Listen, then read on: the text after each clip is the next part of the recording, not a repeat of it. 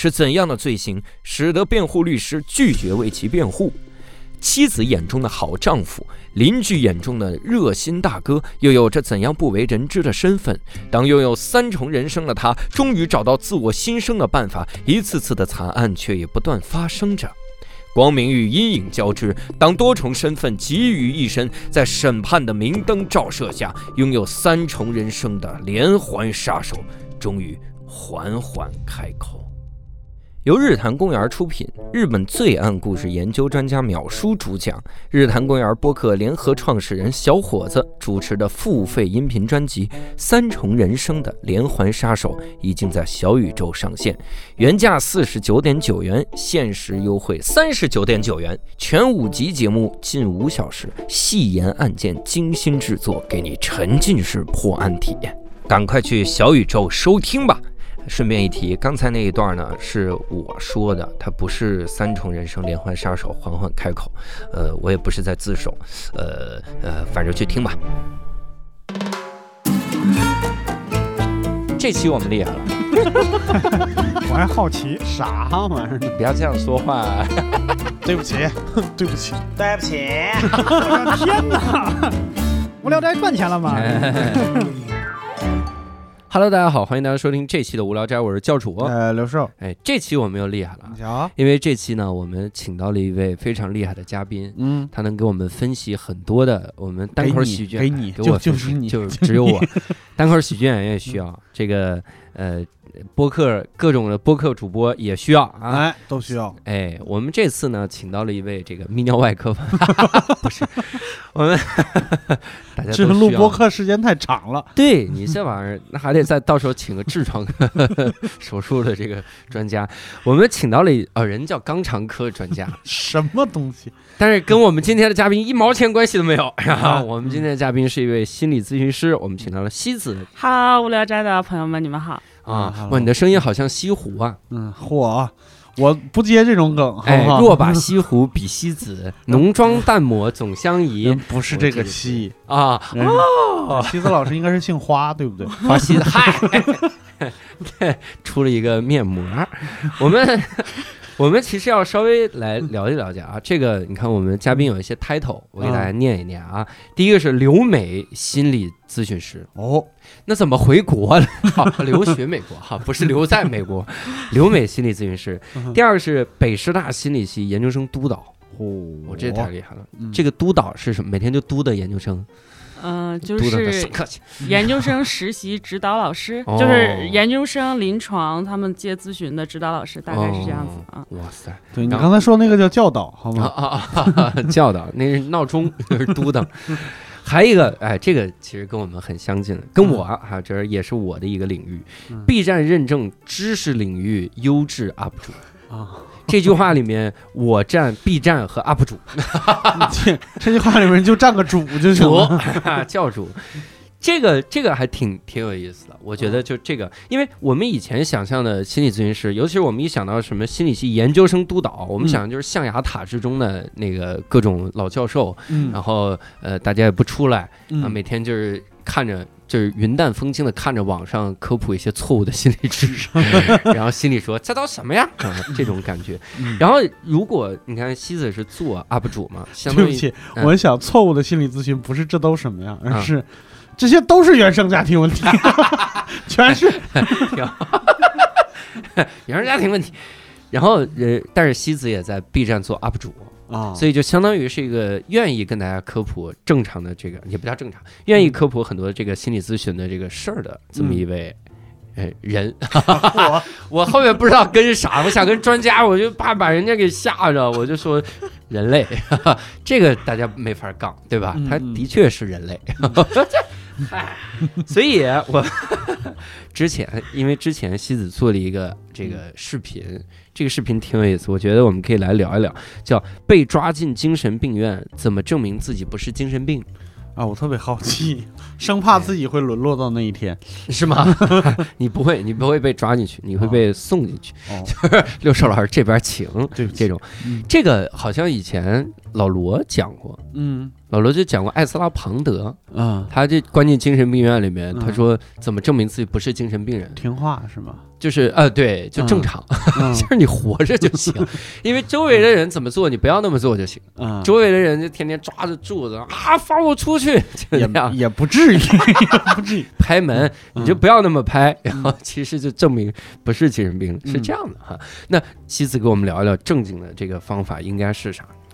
正经的方法，其实现在的医院里面已经很少能发生误诊率这件事儿了，嗯因为它有很多的量表呀、测量呀，嗯。然后精神医生对你的评估诊断，嗯这个概率真的已经很小了。如果你就是没病，你想装病进去，其实都已经很难了。嗯 那个视频里面是主要讲说是一个罗森汉实验，在嗯。一九七二年的时候，然后罗森汉就发现，好像那个时候美国战争，嗯。很多人他为了不打仗，他就说自己精神病了，嗯。然后他就是为了抵制这个情况，嗯。他就找了八个朋友，然后一起去了医院，然后都就是不洗脸、不梳头五天嗯。啊，然后就去诊治了。嗯让他去的时候又特别紧张，嗯他想完了，万一被发现当场射死怎么办？嗯 然后结果他发现他多想了，因为嗯他还没怎么样，然后医生就说有病进去吧。嘿，那这这这 然后他们其中其他的七个人全部都被要求住院，哦，哦嗯，然后治呃都被诊断为这个呃精神病精神病，对，嗯呃被诊断的是妄想症吧，还是嗯什么啊？嗯对，精神分裂，对，精神分裂，然后有一个被诊断为双向情感障碍。嗯然后他们当时诊断的时候就只要求，就其他你都要如实回答，比如说你干嘛的呀，你的生活作息呀。嗯但是有一条你就说你能听到那个砰砰的声音，所以就依据这个被抓进去了。砰砰的声音，就耳耳边你能听到嗯一些就是虚幻的声音，哦，但是在当时的诊断里面，嗯其实它是没有放到。呃，这个呃，精神诊断分析里面说你有这个幻听，你就是精神病，他是没有放到诊断里面。是不是给他们做诊断的那个人一直在偷偷放屁？我我可不能承认说我放屁，他们绝对幻听，就给他抓进去，嗯，给然后。然后他们大概都平均住了五十二天吧，在精神病哦。啊五十二天就能放出来了，这其实比我们想象的短多了。最最短的是十七天吧，哟七天最长的好像有五十二天，呀十七天好像平均十七天。但是嗯这个过程里面，他们已经说我听不见了，然后医生说不，你听得见？然后这个时候就是他们比如说去食堂吃饭，然后护士就在旁边记录说这个人他去的比别人早了一点点，就说你这个人口欲期爆发，所以你就是对食物有饥渴，你还是有病。我然后这些人记日记就说强迫性书写，然后啊，这些人他有说他。有个一个人，他就说：“哎，我小的时候跟我妈比较好，长大跟我爸比较好。然后有时候跟我妻子吵架，我儿子不懂事儿的时候，我有的时候也会打他屁股。嗯然后医生马上就书写这个小的时候跟父母的关系极其不稳定，嗯家庭有问哎题。人家然后 对孩子、妻子有暴力倾向，是吧嗯对，嗯，我有一个特别好奇的问题，他们是真的没病吗？就是我我我很怕，就是仔细分析起来，这世界上其实没没病的人不多。嗯嗯嗯，我觉得这个就像我们的身体不可能没有病菌一样嗯啊，它可能是个程度的问题。嗯啊，就是有一适当的病菌可能让我们很健康，嗯但如果可能过量的病菌，可能我们就需要去医院看一看。嗯，对，我想就是这个事儿，就是在生活里边儿，我们自己有精神病的话，自己肯定不觉得。嗯所以我估计，我要是真的有那么个机会到精神病院，他们说我有病，我可能就信了。嗯，啊精神病院给你做了类似于精神病学界的核酸检测，发现你是无症状感染者，给你关起来。对，也也有可能这也是一种病，就特别容易听信别人。嗯，就是医生说你有病，我说哦，好吧，我靠，啊就信真有病。啊 他信了，他有病。哎，这个其实是我特别害怕的。嗯。我我每次涉及到心理学的这种什么嗯。问卷啊、嗯。问题之类的，嗯。其实我特别害怕，嗯。因为我不知道怎么答才正常，嗯嗯，别答着答着出问题。就他没有正确答案。对他没有正确答案，嗯而且有的时候是啥呢？他观察你答的过程，嗯这个才是他真正的评测。对，你在那儿下笔如有神，他说答这么快，这人焦虑症，你这这怎么办？你这玩意儿，我就特担心这种。一般情况下是不会的。就如果你一般情况不会，我这种肯定像你这种答的卷子很好，但答的过程捏碎了十八根笔，这个肯定是有问题。夸张了。就做诊断医生，他还是会呃有很多的经验呀，综合评估、数据量表，他还是一个综合的评判。对，嗯嗯那其实我们可以来根据这个来展开来聊一聊啊，嗯就说这个心理咨询师这个事儿，嗯因为以前我们也跟简丽丽聊过，嗯嗯聊聊这个怎么走上心理咨询师这个道路的、嗯啊，这这个这条不归路。不归路，啊、聊这些嗯。那其实我们一直以来还是存在那种误区，嗯，这个误区就是心理咨询师他其实心中会累积更强的这种负面的情绪，啊就是他比我们普通人嗯更容易得心理疾病，嗯我们会有这样的东西。嗯，我们行业其实基本上对心理咨询师就两个很极端的，就外界的。呃，判断一种嗯就认为我们都有大病，然后我们嗯之之所以这样是久病成医；另外一种情况就觉得我们一点病都没有，我们已经看破红尘了。嗯，啊、但实际上我们就是一个有技术的普通人。我我我觉得是那个写心理学病的那个教材那个人，嗯他根据自己，他说我好像有这个病，把这条划掉，这不算病。我们现在看破红，我们没有任何病，嗯这几个不算病啊，这是每天捏捏笔，这不算，就是这个感觉。但问题就在于哈，嗯我们去就是你当了心理咨询师之后，嗯你肯定知道这些是就是呃误会嘛、嗯偏见嘛。嗯但你在学之前，嗯普社会好像普遍存在这种偏见。嗯那是当时是怎么决定去学心理咨询师的？我学心理咨询师可能是十几年前了，嗯，嗯，所以那个是，六岁的时候，所以那个时候社会可能连心理咨询师这个行业还没有呢。所以连这个偏见可能也没有呢，嗯所以我那个时候还属于那种误打误撞，没有被就是大家知道这个行业时候的，所以当时好像没有这个想法。嗯，嗯，那当时是为啥会学呢？我觉得可能最开始是因为我高中的时候是文艺女青年，就所谓的听什么摇滚乐呀，看那个仰望四十五度角，满泪流满面。那 那个后来我们就叫非主流了，就不叫和文艺文艺青年还不太一样。就实际上什么看那现场，是时代女青年，然后后来就觉得可能学学学学艺术啊，看看嗯。电影啊，找找人生的答案呀、嗯。后来上大学之后呢，就去了电视台，然后去电视台发现解决的实习啊，解决的问题都是张大妈家漏水了呀。嗯，然后物业找房地产公司，然后房地产公司找物业，然后幺八幺八工作的，然后后来我就觉得好像没有办法在这找到人生的答案，嗯然后再后来有一段时间就很沉迷于。呃，星座，因为嗯。那个年代、十几年前还没有很正规的心理学知识的时候，嗯。哎，觉得星座是个了解人的方式。嗯所以如果要不是因为出国，现在可能在三里屯儿摆摊儿算命了嗯。啊、然后后来后来就觉得出国，那时候蛮想学心理学，又出国看了一下。啊，正好发现我们那个学校有一个叫艺术治疗，一个是心理咨询它的双硕士，然后我觉得哎，这个也没有放弃我喜欢的艺术，嗯。然后还有心理学，然后就去念了。对，哇，真好哈、那当时是直接就去美国念念本科，研研究生、研究生硕士啊，学的心理学。嗯，当呃当时是几年？三年三年啊？那嗯是那是大概啥时候的事儿？啊，两千一零年出去的，哦，嗯哇塞！十二年前了。现在我们已经听不懂出国是什么，是什么意思？出哪个？国？出哪个国？世界？世界的尽头不是通州吗？除了通州都得健康码，世界尽头，忘记了世界健康二环，就是这样。那当时在美国留学期间，会有一些比较印象深的事儿吗？有有有，因为嗯当时那个全学校它是一个特别小的 college，、嗯所以全学校加我一共五个中国人。哇塞，我以为一共五个人我人，也觉得一共五个人，大一、大二、大三、大四四个，还有研究生五个人，没有老师是吗？没有自己研究嘛。互帮互助。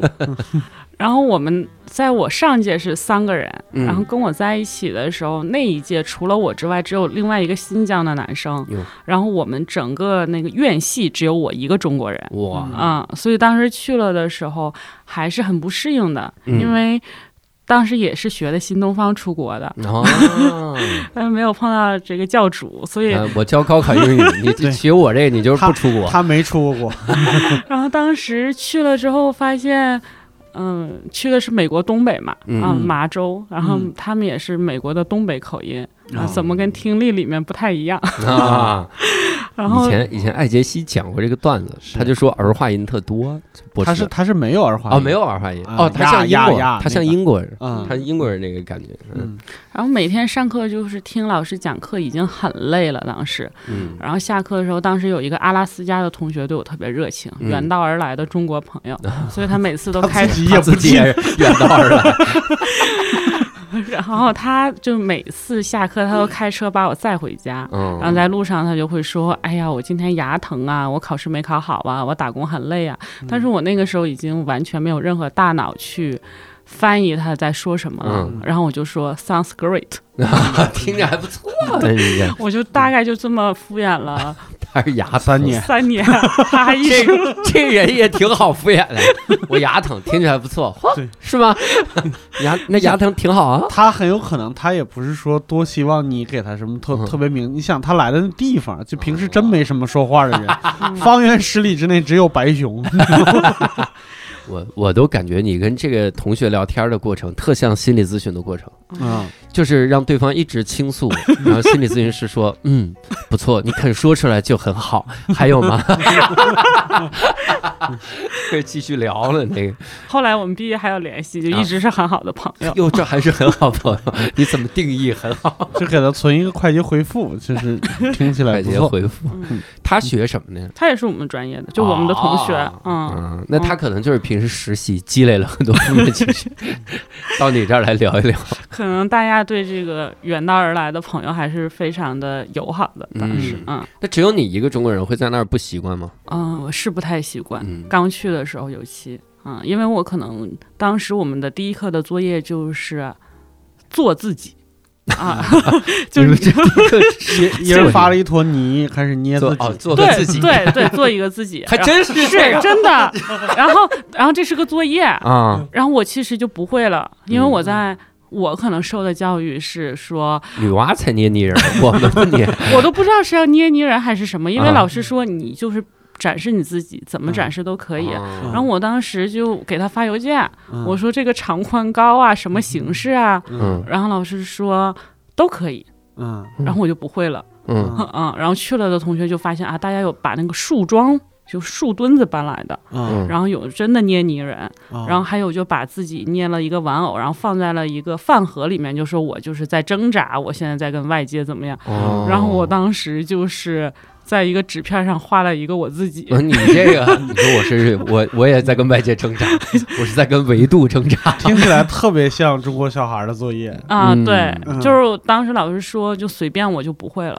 啊，这花了嗯。花了一段时间去适应这部分。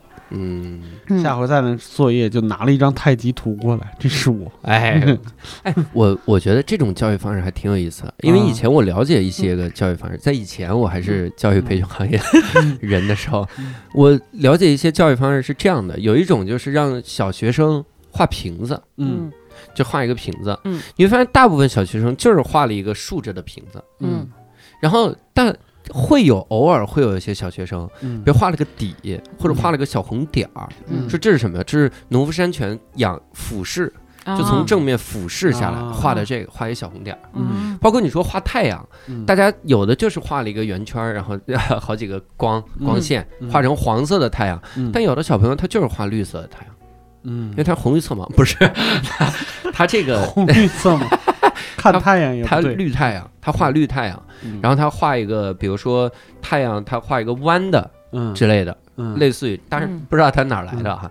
但有的时候你你发现你看太阳的时候，它不是个圆圆的状态，是所以从教育学的这个角度来说，嗯。你这样就能发现很多的小孩儿，嗯。很多的小朋友他自己有想象力，是的，你要因材施教。嗯。嗯。然后来告诉他们，你这样话是不对的，你要正常，不是你这样考试得不了分儿，你这个美术高考你将来要失分儿，是。叫因材施教这样。的。我在想，心理学系的这个嗯。上来之后让你做自己，嗯。它是不是也是其实是它它有另一层含义在那儿？嗯就是说嗯你可能比如你纸片上画了一个人，嗯他就告诉你你你不适合干心理咨询，不是？他 他就告诉你你你这个你可能是含蓄，嗯，但你可能要接受自己的含蓄，嗯类似于是不是？嗯就类似于这种，他可能当时我们其实做了三年的，嗯，三年的课程，其实嗯有很大一部分大家都在表达自己的一些啊、这个比如说你的创伤啊，你嗯在受什么影响呀？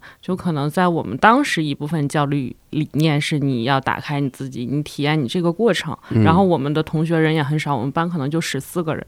嗯啊，这十四个人，大家因为这三年一直在一起，也互相很了解、很支持。嗯然后可能这个是呃一部分，就你除了学习知识，你真的从身体上和感受上去感受你表达自己，然后你理解自己什么样，这样你做咨询师的时候，你才能够知道来访者他是怎么从这个过程走出去的。嗯嗯，有点像表演，嗯有些国内的表演课之类的，哈好像啊，有。就你哦先解放天性，你先嗯感受，可能这个时候你再去做演员的时候，你可能那个时候先接受缺点，可能对。才能就是就是扮演其他人，对。才能找到其他人的缺点。嗯。对。因为有个说法，就是比如说你怎么模仿一个人模仿的像，就是模仿他缺点嘛。所以你如果表演一个人足够真实的话，应该也是先表演缺点。嗯，嗯，那他如果没有缺点呢？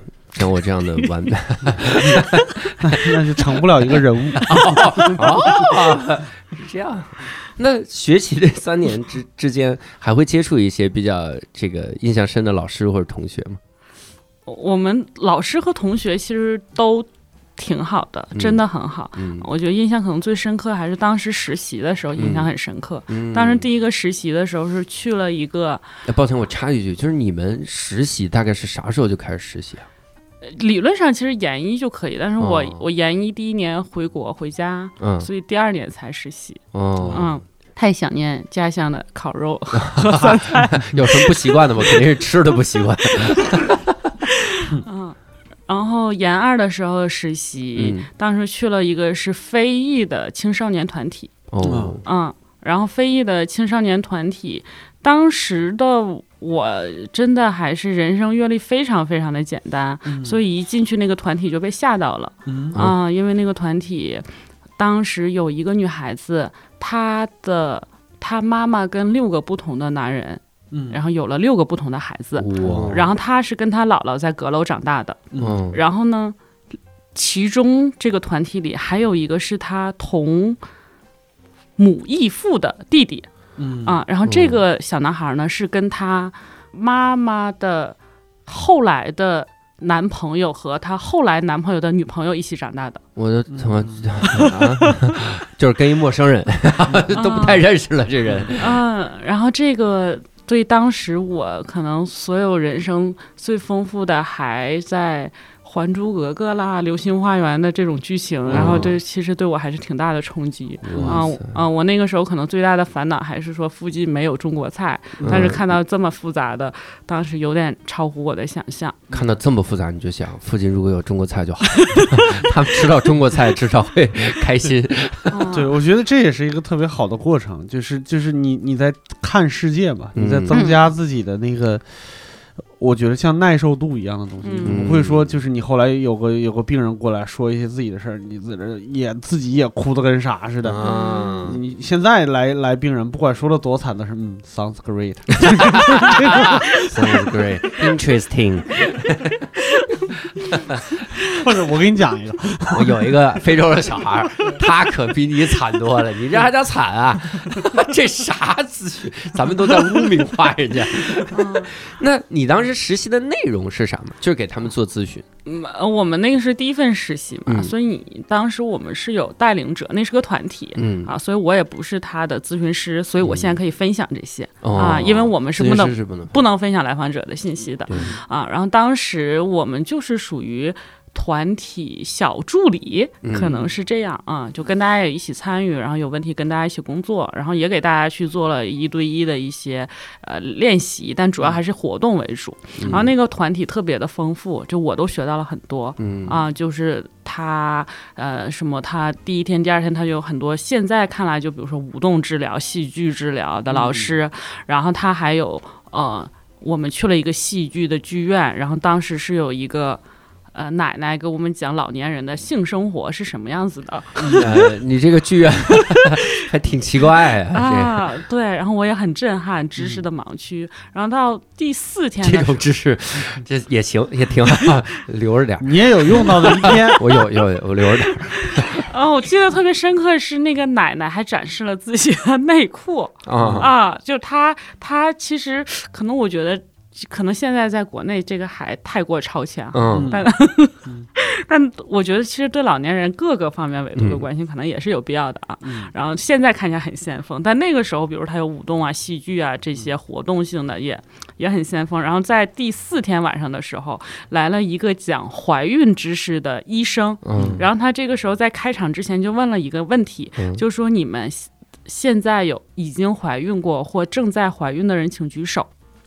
这个时候，我们的带领老师就举手了，这个很正常嘛。嗯，然后同时，我们当时一个十三岁的女孩子也举手了，哦，然后我才知道，因为我们当时是住在一个大 house 里面。嗯，然后我们他们因为是非裔的人嘛，所以他们就每天光脚，然后喝冰水，每天都唱歌跳舞。嗯然后那十三岁的女孩就一直这样，就天天开 party 啊，然后就是她就二十四小时都有音乐。嗯然后我才知道说，当时她跟她当时的男朋友。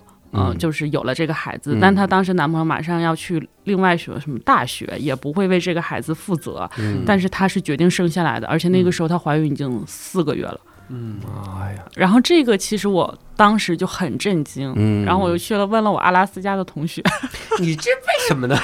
因因为我，然后他就说啊，他做的研究生毕业论文就是关于未成年怀孕和未成年生育，然后这个事情在美国很普遍。哎呦，啊，然后我才就是又打开了一个知识的盲区，嗯。嗯，对，哎，我我在新东方期间也有，就我的我的同事嗯。跟我说，他们班有一个小孩儿嗯，就是怀孕了，哦，对未成年人怀孕，嗯。经常看到这种这种消息。嗯。可能我觉得我们的文化是比较服从权威，比较内敛，然后我们对生育这件事情相对比较谨慎，嗯嗯，然后可能跟就是非裔的文化确实是有很大差距，包括他们。呃，看待事物我记得很清楚，就我们参加团体，然后有一个女孩儿，她就在使用自己的手机，嗯然后我们的带领者就说：“哎，就不要用手机了，因为我们现在在活动。”然后那个女孩儿就理直气壮站起来说：“我给我自己交电话费，为什么我不能用自己的手机？”嗯我当时可能像我这种还是比较听老师话的人，看到了就觉得很震惊。是，嗯啊、要我我甩给他五块钱，现在你电话费我交，你别用手机。这是在新东方习惯新东方老师都比较有钱，用钱买 五块钱，五块钱我还是交得起的，我这家伙。不用甩钱，直接你电话号多少，我现在给你充五十。支付宝转给你。那实习期间基本上见到的都是这样的团体吗？有没有就是比较温和一点儿？实习期间，后来我做的毕业论文是关于自闭症群体的。哦啊，然后因为其实我最开始想做的毕业论文是青少年群体，然后当嗯我跟他们工作完之后，就觉得可能毕业论文做这个群体对我太过挑战，嗯然后就说我就去做了自闭症群体。自闭症群体之后，我当时发现，在呃美国对于这些呃群体的。嗯，关爱还是很多的。比如嗯当时有一个女孩子，我给她做这个艺术治疗的自自闭症的练习，嗯然后她相当于比如说周一周四来做，上午来我们做艺术治疗，然后她下午去做啊。呃粘土的艺术治疗的练习，然后周三、周五他是骑马术做马术的这个自闭症的练习，然后然后他还有好钱呢。呃 都是免费的，哦，免费啊？对哦。啊，就是他的生活很丰富，然后他专门有一个社工陪着他，还带他去看电影啊，然后还每周有呃周五是电影日，然后周就是 schedule 很满，就是日程表很满很丰富，嗯嗯，对但人家是为了治疗呀，你这想起来也是没有那么丰富。对，但是他自己是愉悦的。就他在这个过程中，他并没有觉得我是在强迫嗯啊，他做这些他也很开心。啊、就这帮福利保护就是还是很好的。然后我们当时工作的那个康复机构里面有一个，嗯，可能类似于渐冻症，就他除了手能动，他浑身哪里也不能动。然后他在那个轮椅上，嗯然后当时我们去做艺术治疗的时候，呃，我们是为了他去特制了更大号的笔。然后这样的话，他指哪个颜色，我们就老师拿那种特制更大的号笔，让他可以画。然后大概是我们为他做了一年到两年，后来他在那个镇上开了画展。哇，嗯这太厉害了。嗯，所以艺术治疗也属于心理咨询的一个哎，范对畴。对一个分支里面。那感觉就他没咨询呢，嗯，这是心理治疗的一个部分了。嗯、艺术治疗它的核心理念是说你在呃绘画的过程中。嗯你是有很多表达，然后我们是有一些主题的设定，然后是会有一些讨论在里面。就我们跟他他画完了，我们也会讨论说你的感受，然后你这个主题是什么？嗯，对，哎，说个题外话，是不是前两天好像是哪个病改名叫孤独症了？是自闭症自闭症，嗯啊嗯嗯，好像四月二号是自闭症日。啊？哦，改名叫孤独症。对对对对对，哦嗯，完了，我以前特装逼的写的简介都得改，我说孤独症患者。这玩意儿嗯 行吧，我把我那孤独改成孤独，就是水孤独的孤独这个患者嗯。我其实还有一个事儿特想这个求证一下，嗯。因为以前你像我，我好像是成年了挺久了，嗯。嗯。然后慢慢看一些个这个美剧之类的，我才开始了解国外人一些过敏的体质。嗯。比如什么这个过敏那个过敏，什么乳糖不耐，嗯。什么我乳糖不耐真的是成年了挺久了才知道。嗯。然后包括什么呃肤质过敏，嗯我到现在我其实都不太知道无肤质和肤质、这个玩意儿到底是啥。嗯嗯包括国外还有啥呢？有一种心理疾病，嗯就是就是玻璃心，就我翻译过来叫玻璃心，但实际上它就是过于在意你的冒犯。哦，你说的很多话，他都他都过滤症，可以这样想，他就觉得你肯定是在冒犯我。嗯比如六兽随便说一句话来了，嗯我就觉得意思是你是觉得怎么我不该来，嗯嗯或者说你你这个话刚才语气好像往上走，嗯你是想问我其实没来是不是？嗯 这种类似的，然后这种嗯这种种种的这些个病，我之前听都没听说过。嗯嗯那你心理咨询师？就是你在留学期间，嗯有没有见过哪些就是这些个心理疾病？我之前都没听说过，这是什么呀？我天哪！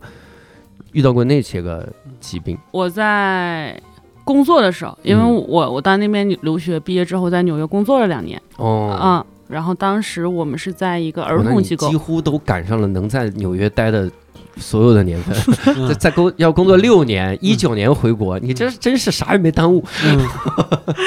然后工作两年，工作两年，一共嗯。待了六年。当时，呃，我们呃来了一个小孩儿，然后后来我们他就是喜欢拔自己的睫毛，然后我们嗯才知道说在心理诊断临床嗯。有一个疾病叫做拔毛癖，然后他就是喜欢拔自己的睫毛和眉毛。嗯。嗯。嗯嗯，哦，你看这个就是一个比就相对比较小众的了。啊，对，嗯。对，那他还有头发吗？嗯，头发有，就他嗯。只拔眉毛和睫毛对眼睛附近的。哇，啊那，咋治呢？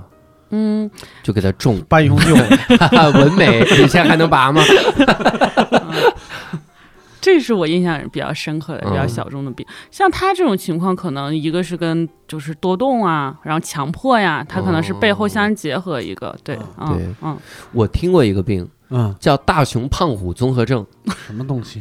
大熊胖虎综合症好像就是名字很奇怪，嗯。嗯。但是翻译过来其实很就是好像很常见，嗯。就是好像你你你经常被欺负，嗯。好像就会得上大熊胖虎综合症，因为大熊就经常被胖虎欺负，嗯。嗯。就是害怕，就是遇到校园暴力的这些个孩子，嗯好像是好像是这样。如果我说的不对，欢迎听众指正。嗯，但有各种这种，嗯。就对普通人来说，我觉得我们就是个新奇。嗯。那对心理咨询师来说，不会压力很大吗？一个比如来访者跟你聊了半天，嗯然后回去就就比如都都结束来访了，他最后说行，就算了，我也治不了了，我就不来了。嗯嗯然后比如过了两年，在书上一看，大熊胖虎综合症，这这这这这难道不会有焦虑吗？嗯，可能有一些疾病，它是嗯放在我们 DSM 就是精神诊断分类里面的、嗯啊，所以我们基本上临床工作还是以这个分类标准为主、啊。嗯那可能它在社会学层面，比如说可能个别的心理专家呀或者什么，他会有一些新的名词。嗯。那这些名词可能呃有的时候它在它是比较科学的啊，那有的人他可能没有那么科学，那可能对于我们来说，其实可能也许对我们帮助理解会有点点帮助，但我们临床还是以那个很经典的，然后很厚的嗯，那个作为标准，所以嗯。所以很生僻的词汇都是，呃，所以基本上可嗯。能不太会用这些很、嗯。很新很新的东西去理解来访，然后那个传统的这么厚的 DSM 基本上就够了。啊、哦已经可以概括了这个社会。呃，人类百分之九十八的人类和你咨询中百分之九十八遇见的问题，这个是第一。第二是我们都有督导的，嗯。啊，就我也有我自己的督导，所以当我跟来访者工作的时候，我也会跟督导汇报，然后他更有经验嘛，他会给一个。把关，比如说，哎，这个他可能是什么情况，我们是有什么样的盲区，所以咨询师呃几乎不会一个人在工作。嗯，对，嗯，这个地方其实能不能请请你给我们科普一下，就是嗯为啥不能透露我之前接触过的来访者？因为呃，我们的伦理保护就是要为来访者的隐私做保护的，嗯。所有的事情都只能在咨询室里面，然后除了比如说来访者授权，呃嗯。啊，然后我们是不能说啊，然后我们如果比如说告知督导呀，或我们要嗯。做案例汇报呀，这个要告知来访者。比如说我，比如说你去做咨询，嗯。那我你肯定不是希望，然后有一天有另外一个心理咨询师的脱口秀演员说啊，那天教主来我的咨询室了，然后他说、哦这个你想你会觉得对。他很不好，对吧？对我就会把这事儿再写一段，咱们就来回卷嘛。这应该是这个行业树立的一个安全感。对对对对嗯嗯嗯我是我是以为是啥，就是如果有一天来访者听，就是知道了他的事儿被透露了，嗯，那他的这个压力就会很大。嗯，我感觉是这样的。我觉得对咨询师的信任会破坏。啊，嗯对，但他不已经结束咨询了吗？我我们还是有义务去为他们保密的。还有就比如说像第一个还有下个，嘛，啊，还有哦下一个病人，就我基于对这个群体的信赖，就这个群体绝对不会职业给我泄操作露就比如说，你知道兰尼斯特有债必还，你才会放心的借给他钱。什么玩意儿？这个哎呀妈，挺好。他咋老挣借钱呢？挣点钱了。我那那其实我们可以不聊这个，就是不聊印象深的来访者，嗯，我们可以聊一些现象，这啊个行业现象这是就是没问题。它的现象，啊包括一些个咱们抽离出来的一些嗯抽象的这些个症状，嗯或者类似于那种那种事儿，可以来聊聊这个。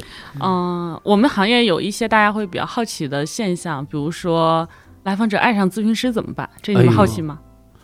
我好像没好奇过，这好奇吗？不是，我倒没想过，但是你说完了，我就很好奇。但我跟你说，我有一朋友，我嗯这个也是尊重朋友隐私，因为我们也签过，因为嗯。你不能随便出卖朋友哈。嗯。我有一个朋友，他是一个播客的制作人，这他妈就怼到脸上了。这是给人家开个美颜，小丸子的爷爷，报报人家身份证好哎了。乾隆啊，他他那会儿就是嗯。找咨询师，嗯。因为找咨询师的时候，他就顺便也把一些个 app 推荐给周围的人嘛，然后推荐大家去咨询咨询。嗯然后我们就有另一个朋友，嗯，就看附近的这个咨询师，然后就说这个会不会是你的咨询师？嗯。就这件事儿其实挺挺挺微妙的。嗯。就是你猜出来，你说嗯我承认不承认？但是这个他大大方方承认了嘛，他说嗯这就是。嗯。然后那个朋友说了他的依据，嗯。说这是感觉你会想去找咨询的类型，嗯。哦，嗯。就是这个人一看就是不知道为什么就有那种感觉。凭我对你的了解，嗯。你愿意跟这样的人倾诉，嗯。有这种感觉。所以我在想，很多人他去找找这个咨询师的时候，他可能就是找那种自己非常喜欢那种，嗯嗯，所以可能就出现了这个问题。嗯那爱上了咋办呢？爱上了自由 不是话那么少还能爱上啊？咋就喜欢话少的？这是 真行。嗯，那爱上了咋办呢？它很常见，这还很常见。，对，这几乎是一个呃非常高概率发生的，每一个咨询师都会面对的问题。嗯。你这样说，有的咨询师一听说，那我至今没这没被爱上，我可咋办呢？哭出来了。嗯，那那咋办呢？那这个是在呃，主要原因是说，嗯、第一个咨询师你要很清醒的知道来访者爱上的不是你。啊，就比如说我、我的来访者，他如果在咨询室里爱上我，他爱上的只是那一个小时五十分钟内我呈现的形象，他爱上的不是说我在大街上，然后这个大活人呐、或者什么吃面呀，找不到面巾纸大活人，不是这样子的，他只是一个那五十分钟的形象而已。所以这个是咨询师你非常要明确的事情，你不可以把你的嗯。专业形象和你这个人混为一谈。哦，嗯嗯，就相当于你爱上了一个演员表演的角色。对，比如说，嗯对对，这个是，然后这是第一，所以咨询师你要有很这个清醒的这部分。嗯第二个，所以第二个你要知道，比如说在这个世界上有一个人，他可以很固定的出现，他无条件的信任，就是接纳你、理解你，你可以无条件信任他。他在这个情况上，他爱上你是很正常的，嗯啊对，对吧？啊、而且在一个很私密的空间里发生的，嗯很稳定。嗯嗯，我我也就是，而且有的，比如说来访啊或者什么，他可能跟你可以跟一年两年，他可能任何一段亲密关系都没有这么长时间。嗯，抱歉，我我要想插一句，嗯，我越听越像新东方老师啊。你有一舞台形象，嗯然后每周都会在固定的时间段出现，嗯这课就定在这儿。嗯这个的确，而且我们跟很多我们治疗早恋怎么不叫治疗早恋？我们给人早恋影响学习了，我们怎么疏导他心情？就说你喜欢上的呢是他陪伴的那个感觉。嗯你高三压力太大了，他出现，他向你倾诉。嗯我以前真的说过一模一样的原话，我说很多时候你高三你就是想找一个倾诉的人，嗯你试试看，你跟你居委会大妈倾诉，你可能也会爱上居委会大妈，嗯然后都爱上了。嗯所以你喜欢倾诉的感觉是对的，嗯但是你你不要认为你就说，哎呀，那我就要每时每刻跟他在一起，我影响学习。我说这个不划算。嗯，哇塞，我也能当心理咨询师。我想的更，偏一点啊所以我现在想，《无间道》里边梁朝伟爱上的不是陈慧琳，是黄秋生。爱上的是那个沙发。这个出现，就可能那沙发对面坐的不管是谁，他都啊会对他有那样的感觉，嗯因为他在那种极度紧张的情况下，有一个地方固定，嗯无条件的让他嗯放松，他可能那儿坐个谁，他都会有感觉。啊，对嗯有道理。哇塞，我们这现在看电影越来越专业了，以后 我们当影评人了，学点这个知识，当影评人干掉蛋蛋。对我现在就是感叹，编剧对于这个行业了解的那么深刻，那是两千年初的时候就就就开始嗯，有这方面的洞察了，就嗯很厉害。也许就没有，那就是他硬写，然后你 也许说的不行，必须是陈慧琳，不够漂亮，或者 的确是。那如果爱上了之后，你怎么给他劝呢？要劝吗？不用劝，这就是他有他的感受嘛。那嗯我们工作的感受不是让你来爱上咨询师，嗯我觉得首先我们要肯定一点，说起码如果这个人他跟外界是没有建立任何的关系，嗯那起码你目前在跟咨询师试图去建立一个关系，这是一件非常好的标志。嗯那我们工作的目标是让你把这个关系延伸到你的现实生活中，而不是说只跟我建立关系。嗯嗯，然后我们可能会说，哎，你。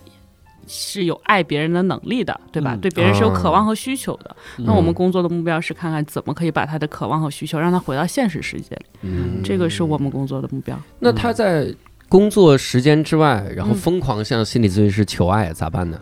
我们嗯，咨询是有呃设置的，比如说嗯我的来访者，没有人知道我的呃微信号，没有人知道我的手机号。对，但比如说你们通过一个软件联系，嗯，就比如简单心理 app，、嗯嗯。你们通过那个联系，嗯。那他在那上玩命发私信呢，哦，遇到说骚扰今天者怎么办，啊我嗯，也不算，有有也算有也算不算？有 嗯。对，那咋有整呢？哦，我自己也遇见过。嗯。嗯，嗯嗯，就说先生，我们现在开始计费吗？就是就是我这们 五十分钟，就是我们咨询最开始就是会设置边界啊，嗯。我们私下除了更改咨询时间，或或者一些比如说假期啊这些事宜，我们不做任何其他的沟通嗯啊。所以你给我发那些，我们也顶多会再到咨询室里再聊，我也不会给你任何回应。这个是一个咨询很明确的边界在里面。嗯，对，你看我这个，因为当编剧时间长了啊，我这个考虑问题有的时候角度会比较怪。嗯有没有那种情况，嗯，就是咨询师爱上患者哎？我刚想说，我说有没有反过来？我我恐怕这个问题有点冒犯，什么之类的。不冒犯，嗯因为我们也是人呐，也很正常。嗯呃，我目前在我们行业中嗯听到的这样的消息，呃，他肯定没有来访者爱上咨询师这个比例这么高。嗯那我们假设一下，呃，我觉得如果你能够去爱上来访者，首先你要清楚，第一，呃。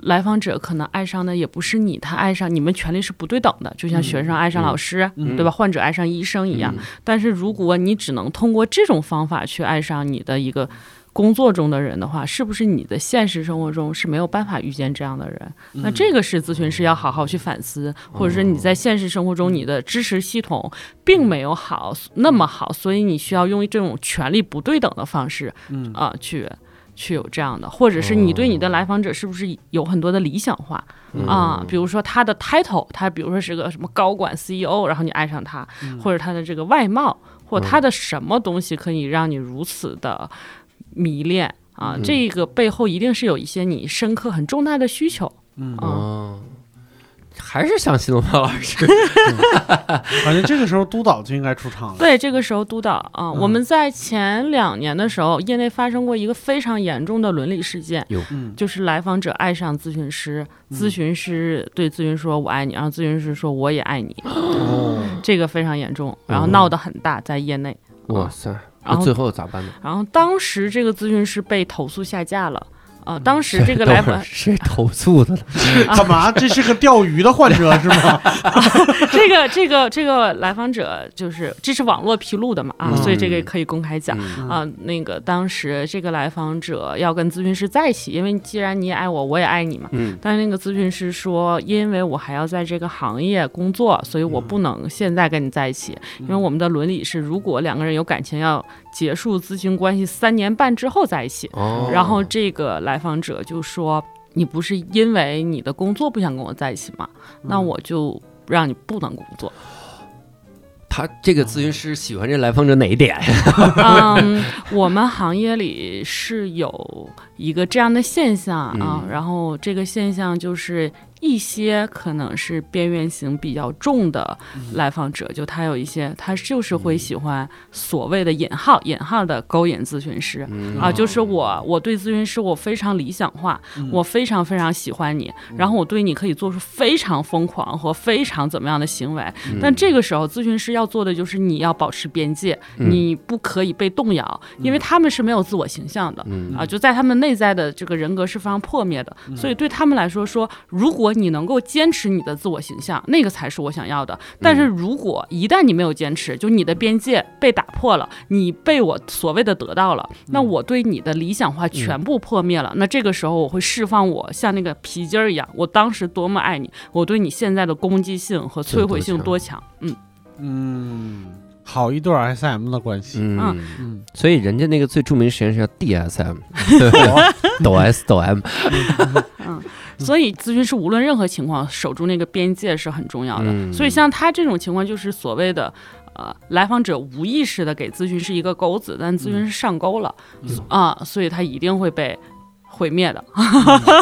这毁灭是引号啊，听着像过招儿，就一定会被毁灭的嗯啊啊！所所以我们在咨询里面会碰到这样的来访者，就他认为我知道这是规则，我知道来访啊、咨询师不会爱上来访者，但我一定要用我所有的努力去突破这个设置，这才能证明我很重要。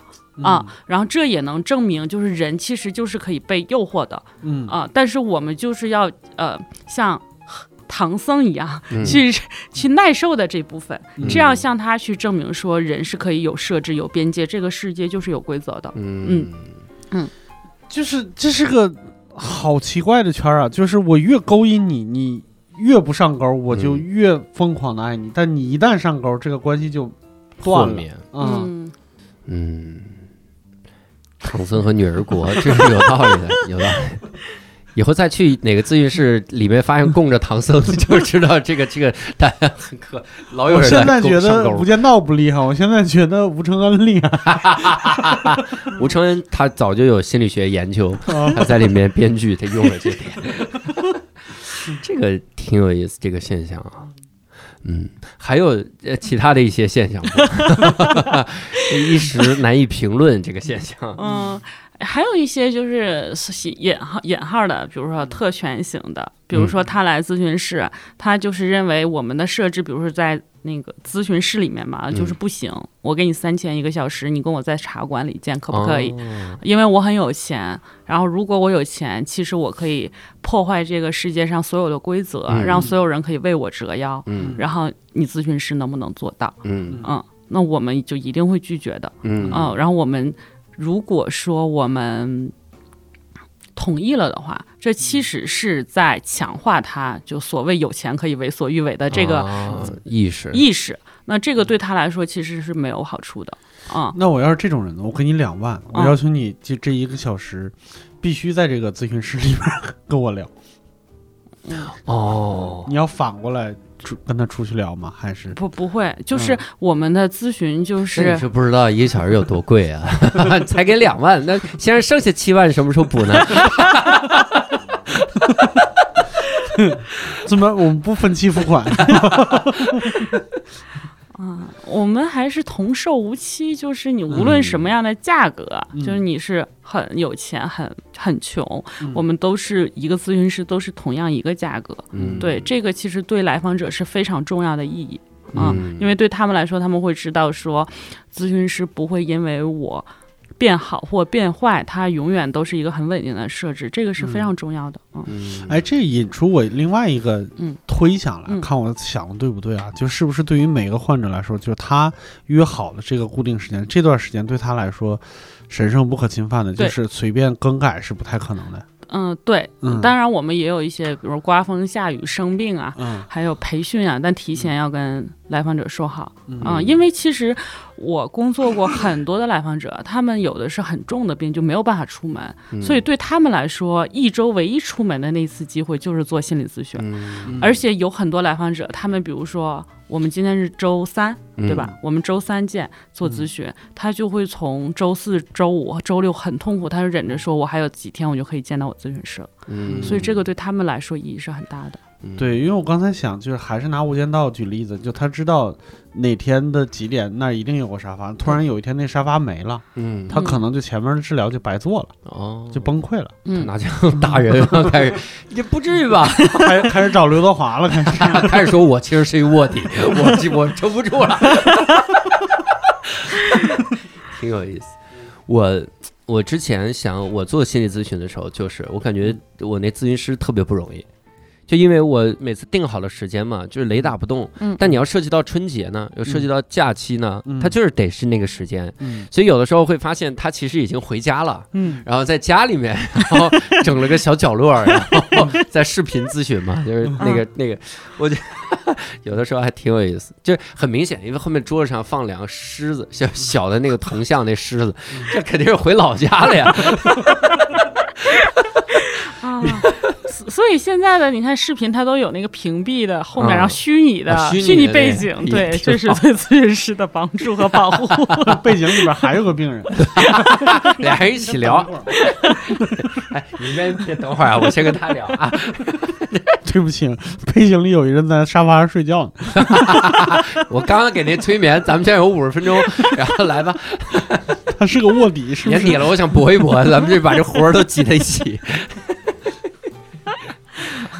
哎呦，那 我其实意识到一个事儿，就比如西子，你看你做咨询师，嗯。你现在也是嗯咨询师，嗯嗯嗯，你像我跟六兽现在就没法找你做心理咨询，对，的对的，因为我们现实生活中认识了，对。啊也就是这些屋子里边所有人都不能找你。对，但我可以给你推荐我的同行们。啊，但那个音频制作师还可以，音频制作人，名哎，对，这也是一个特别奇怪的一个，就比如说你现在开始做 UP 主了。嗯对可能那啥，就是有很多人觉得，比如说长期看你视频，他觉得他认识你了，但你并不认识他，他来会影你咨询了响你俩的关系吗？嗯，这个可以，这个是可以的。嗯、嗯嗯，为啥？因为咨询师就是也是可以有社交媒体的，这个倒是没有什么。但是当然，我们要就把握这个分寸，比如说在视频里面不能太多自我暴露啊、啊这个可能会有影响。第二个就是做咨询，他如果是你的粉丝，他对你的权威性要求会很高嗯啊，所以他会有很多权威和理想的期待。所以这个我们。可能在咨询里面，就是他要变成一个我心中的议题，我要时刻去谨慎，说他他有没有这部分。对，嗯嗯，那比如说我就是看了你的这个视频，然后我觉得挺好，然后我来咨询了，咨询，比如咨询到一半儿，我说其实我是你粉丝，没想到吧，这玩意儿，嗯嗯这种情况就得中断咨询了吧？嗯，这是不一样的。比如说像我和他是看我视频嘛，但嗯我们是没有实际的哦联系，但我们现在是面对面，就是我们真的是有这个对话。嗯所以像比如说看我视频里边的，比如说所谓的关注我的人，嗯这个是没有什么问题的，嗯，因为我跟他没有实际的联系。啊，那你会在 B 站开直播吗？呃，我做过一两次吧，那直播的时候互动的人不就跟你有了联系了吗？所以就是，所以其实我会建议说，如果是我的来访者，就不要做打赏啊，不要做什么呀，就是就是对，可以就是我们保持距离，当然他有他自己的选择，嗯，嗯，做打赏，我可能对你有个预判，知道知道财力了，就是或者知道你财力不行了，就每次都是小红花。就是刷了六十个点赞，送了一个小红花 那我其实就想聊到 UP 主的这个事儿。嗯嗯嗯你是一个心理咨询师，嗯那为什么会选择就开始做 UP 主呢？理论上，你看，因为他会还是觉得会有涉涉及到冲突的这个点，啊有嗯因为你万一就是 UP 主，比如有一天去聊一个合作，嗯。然后发现客户是你的这个，就比如说，嗯。呃，UP 主的客户嗯。是你的来访者，嗯。哇天，这你这这玩意儿，这这个时候我觉得就很崩溃，那咨询肯定要中断了，就类似于他嗯他会有这种风险感觉，其其实这个概率特别特别的小，然后它是可以规避的嗯啊。比如说，如果我们有这个合作，假设啊，我我现在有一个客户，然后他可能是我的来访者，那我会说这个事情要不就。有没有可能其他人跟我对接交？给 Cindy 来办，就是我们不参与，就是不要嗯做这种，或者说有没有可能我们要不然就不不拒绝这个合作了？就我自己也有咨询师嘛，然后因为我们又是同行，嗯所以我们也会在培训的场合遇见。那他这个时候就会提前跟我讨论说，你希不希望我跟你打招呼？然后你希望我用什么样的名字去跟你打招呼 Cindy，啊？所以这个只要是提前讨论的话啊，然后我觉得它其实有很多、呃、很多空间可以去，嗯，这个边界感好文明哦，感觉、感觉咨询室里就是人类最文明的一个 一个一个小小小空间。那你做 UP 主的时候，你选题大概要选什么样的题呢？它不会枯竭吗？嗯，其实最开始的时候，为什么能去做 UP 主，或大家都觉得哇，你这个人老师你好会蹭蹭热度啊？嗯不是这样子的，是因为我以前做咨询，大概过去十年，然后我有一个解压的方法，因为我每天每周二十个来访。然后我还带团体，我还要带学生，嗯然后我还要上培训，还要见督导，所以我可能一周有三十多个小时的时间都是在生离死别这些事儿上。嗯所以我回到家就特别喜欢看八卦，啊啊，我就非常喜欢看八卦，然后我就喜欢看这种无脑八卦。我对八卦的了解，我有朋友在娱乐公司，我对他们公司艺人的八卦比他知道的还多。天哪！然后，所以，那就说明有些是谣言。所以就是。做视频有的时候讲热点，其实完完全全就是因为我自己是个吃瓜群众、啊，嗯并不是说我故意的说为了这个视频的热度再这样啊。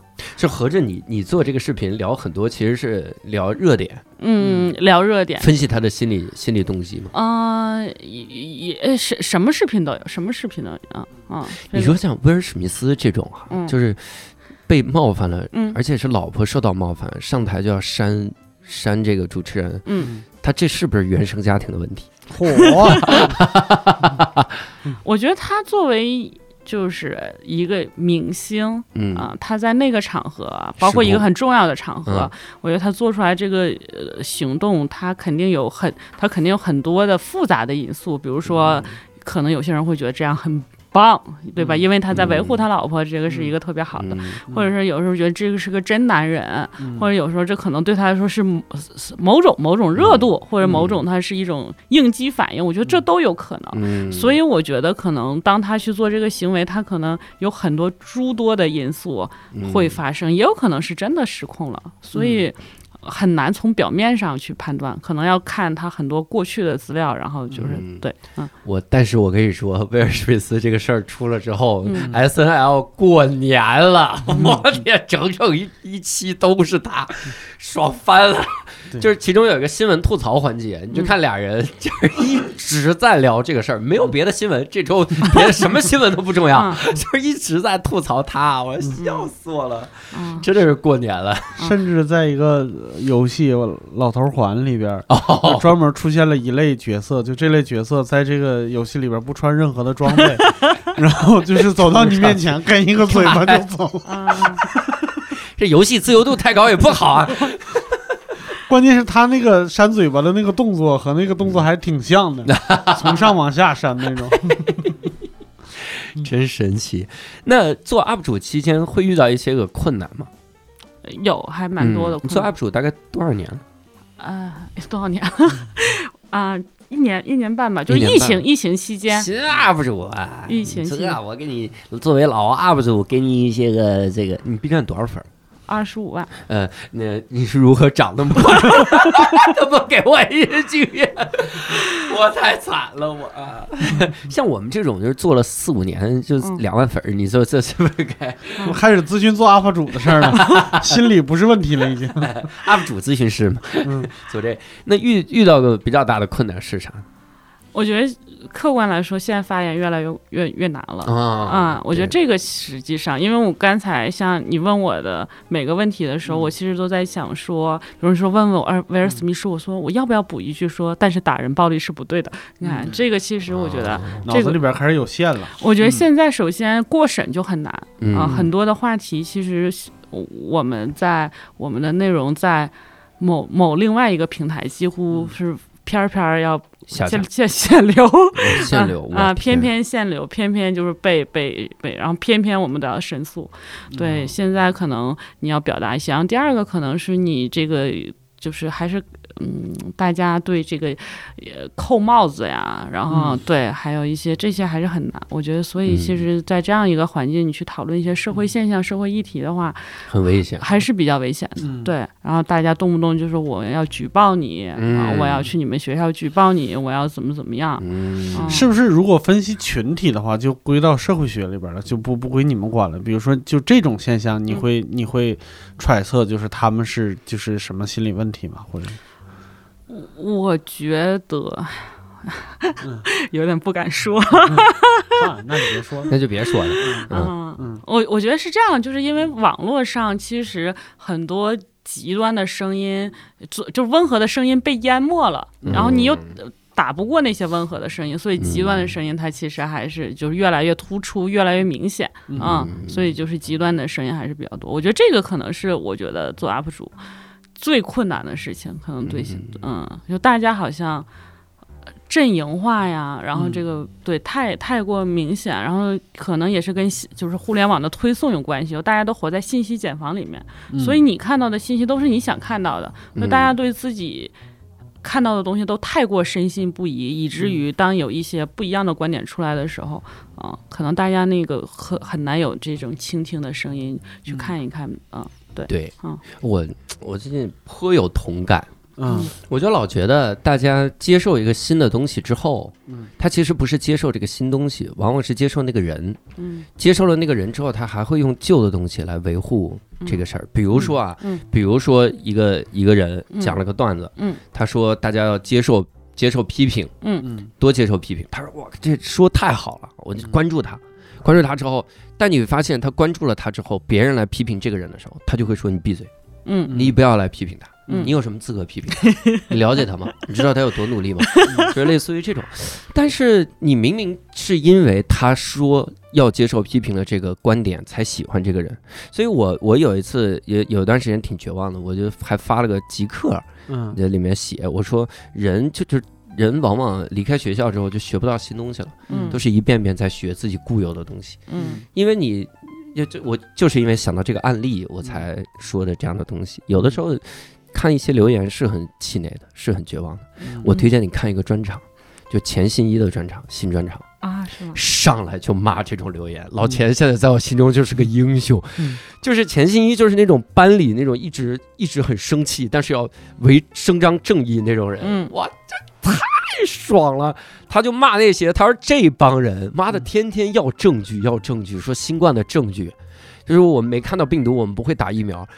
二二零年新冠刚刚流行三个月，我们就破译了那个病毒的序列，嗯。我们就是 A A A C C C 也呃 C T G G G B B B 那些个序列，我们拿到网上，这帮人他们就是所有班里的差生，他们考试就没及格过，学都没上过，他们竟然要求你拿出一个 PhD 级别的生物学的论文，他们要看，没有一个人看了这个证据是说。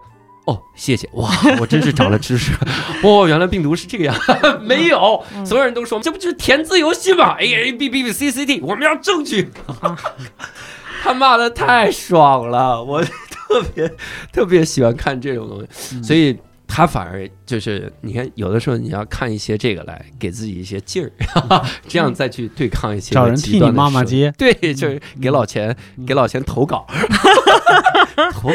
我还有一个留言是这样，你能不能写在你下个专场里，给他投稿？所以，那你会有一些印象比较深刻的留言吗？好的坏的其实都可以，只要印象深刻的。有有有，嗯我有一段时间好像去年二三月份的时候，然后呃，我那段时间好像呃内容质量有所下降哎啊，有一段时间，然后当时我就大早上九点记得很清楚，然后有一个人转发了我的视频，嗯，然后他就说你的背景和专业在 B 站是数一数二的，但是你看看你在做的这些都是什么样的东西啊？嗯然后我我们也要就是引引此为鉴，就嗯不要说仗着自己有专业能力就。做出来的东西这么不负责，这么嗯水。然后我当时看到那个，我就觉得说，哦，这个人是真的爱之深责之切，就是他嗯是发自内心的觉得你不应该，呃，你是有这个能力做出更好的东西。所以我当时看了那个特别像你督导转的。督导来嘟囔了一下，嗯，所以我当时可能当时确实那段时间就是呃刚做视频半年那个时候热情有下降吧，所以我大概有一两个月那段时间都没有怎么更新嗯啊、然后就休息了一段时间嗯啊。这个是印象比较深刻，还有印象比较深刻的是，我其实后台会收到很多私信，嗯。这些私信都是会跟求助有关系。然后有一些我印象比较深刻的私信是，我收到一个女孩子，她是大学生，然后嗯。因为疫情，她跟嗯她的妈妈和继父在家，嗯然后她的继父就对她有一些超过边界的语言和行动，哎呦，然后这个时候她就说。呃，他觉得他不知道怎么办。嗯。我说你应该告诉你妈妈，哦嗯，然后他说，但是妈妈会伤心。嗯，然后我说，伤心的是他这个行为，不是你，不是你，不是你让妈妈伤。哦不是因，为你，而且你不应该因为这个事情去承受现在应该面对的压力。嗯，然后他有去跟妈妈沟通，嗯，那那他后续有来跟你继续反馈吗？后续没有没有继续反馈，哦。嗯，但是我觉得我在那一刻还是小小的帮助他对，嗯去维护自己的权益，对对对。嗯嗯嗯，那你会觉得做心理咨询师和做 UP 主这俩之间给你带来的收获一样吗？嗯不太一样吧？做咨询师，我觉得是我们没有价值观，没有立场，我们的立场和价值观都是去理解别人、啊，去相信别人的痛苦是有原因的，嗯别人的苦难也是有意义的，嗯嗯，然后。我觉得可能做咨询师是我人生最幸福的事情，能排前三吧。嗯我觉得这个世界上有这样的一个职业，然后这些人都无条件的信任你、相信你，愿意啊、呃把自己很多的隐私、苦难分享给你，然后我可以在这里去观观看别人的这个世界，然后允许进入他们的世界。我觉得这个世界上可能很难有这么好的一个工作了，而且嗯我觉得每个走进咨询室的人都是勇者。我的来访者，我觉得每一个都特别棒，因为他们可能在。很深的泥沼里面，他们来做咨询，是因为他们没有放弃生活的权利，嗯他们是想过得更好。对然后他们在这个过程中使用了各种各样的解决的方法。对然后有的时候我们工作一两年，真的可以看到很多人，比如说从很重的病，然后回归到社会，嗯比如说可能从洗脸都很困难，成为马拉松选手，然后比如说他哦过去是个学渣，然后他就考上理想的学校，这些事情对我来说，我觉得是让我在我遇见困难的时候，嗯我也会想起他们，我觉得他们也是我很好的老师，我也嗯学到很多。第二个学渣，然后考上好大学，到底是用了什么方法？新东方嘛，你刚才说了半天了，一整期都在唠这个。还是新东方？这 心理咨询五五十分钟，让他刷点题吧。你这是得做点题了，你光焦虑有用吗？这是 哎呀，这个我觉得这种收获还是挺不一样的。很宝贵，嗯做 UP 主可能还是一个自己表达的空间吧。嗯嗯，我当时做 UP 主原因很简单，就是因为当时看到周扬青和罗志祥的事件，嗯然后我特别生气，因为看到那个抖音底下就骂周扬青是恐怖情人，别有用心。哦然后我当时就跟底下跟人家去对骂，我说你们这样是不是污名化受害人？嗯然后我也骂不过人家，我说嗯那我还不如自己做一个频道。嗯 我觉得我现在你看，可能我是这个网络声音中非常非常非常小的一部分，但是现在真的已经有。啊，比如说后来的，比如说吴亦凡事件，比如说等等明星事件，现在在这种权力极度不对等的时候，大家其实已经很少去骂受害者了，嗯就很少去骂这个弱势方了。我觉得这个还是做 UP 主比较好，但做 UP 主，我觉得，嗯，是一个私人表达的空间，它一定是会被误解的。嗯啊、我觉得这个可能是跟咨询师不一样，他一定是有立场的，咨询师没有立场。但你做 UP 主，当你讲一件事情，你一定是有一个观点、一个立场、啊，这个是冲突的地方，就是你刚才问到的。嗯，对，我觉得，哎呀，现在你你只要有观点就会被骂。我觉得被骂是正常的，我并嗯不觉得。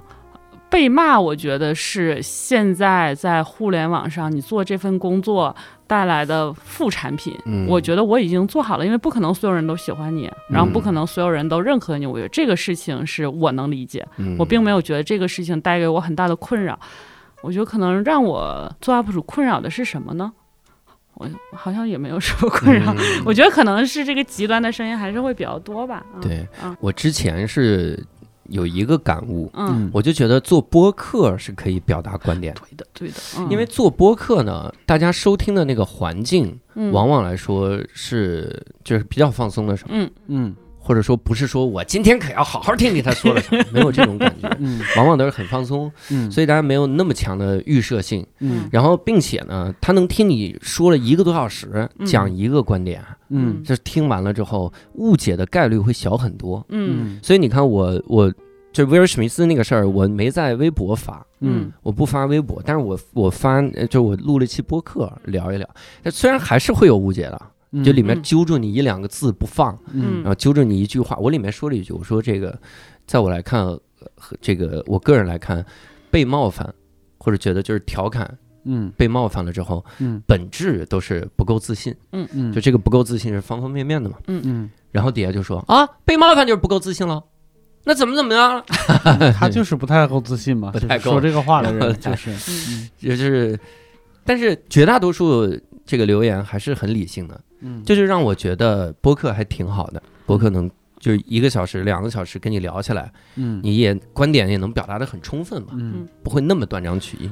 对，我觉得播客特别好，而且大家录起来也很放松。嗯嗯但是可能像视频，它是需要，比如说你六分钟、八分钟，你就是要出金句，然后你节奏很密，然后就是还要给你剪成一点二倍，要不然大家就走掉了。所以然后人家还放三倍速看，加七喜三点六倍了。对，所以就这样的时候，他他对内容的废话呀的容忍度是很低的，嗯嗯，所以我我觉得还挺难的，嗯，嗯是的，那最后能不能作为一个 UP 主也好，作为心理咨询师也好，跟我们嗯分享一下保持好心情的小妙招？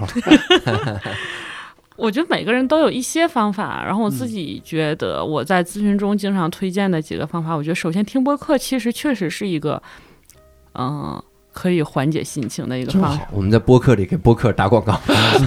真的，真的，我我发自内心的认为，嗯因为我我好像最近做一期节目，应该是后天播吧，嗯然后他大概就是说。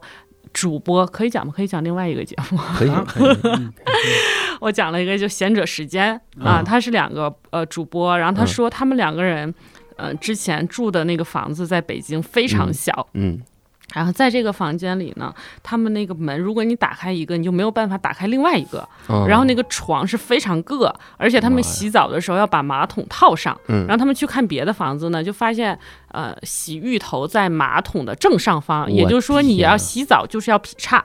啊。啊，然后这个时候他们就搬进新房子了，然后嗯所以他们就很开心。嗯。然后他们就分享，但他们分享的时候说：“哦，我刚开始分享我会有一点点心酸，因为我都已经二十八岁了，我开心的居然是床不硌腰，这个门不吱吱响。对但是他说，很快我就觉得说，我为我二十八岁还不被世俗评价、被社会左右而高兴，我还对物质如此的不敏感而高兴。嗯。然后我就看到底下的评论说：啊，主播搬进去了，我也觉得很开心。嗯然后主播听到这个，我也觉得很治愈。我觉得它很像一个团体咨询、团体治疗的过程，就大家在一个空间里面，然后分享自己的一些所谓的引号的苦难。嗯但是在这个过程中，你会发现你不是唯一的所谓的有问题的人，嗯不是唯一的异类。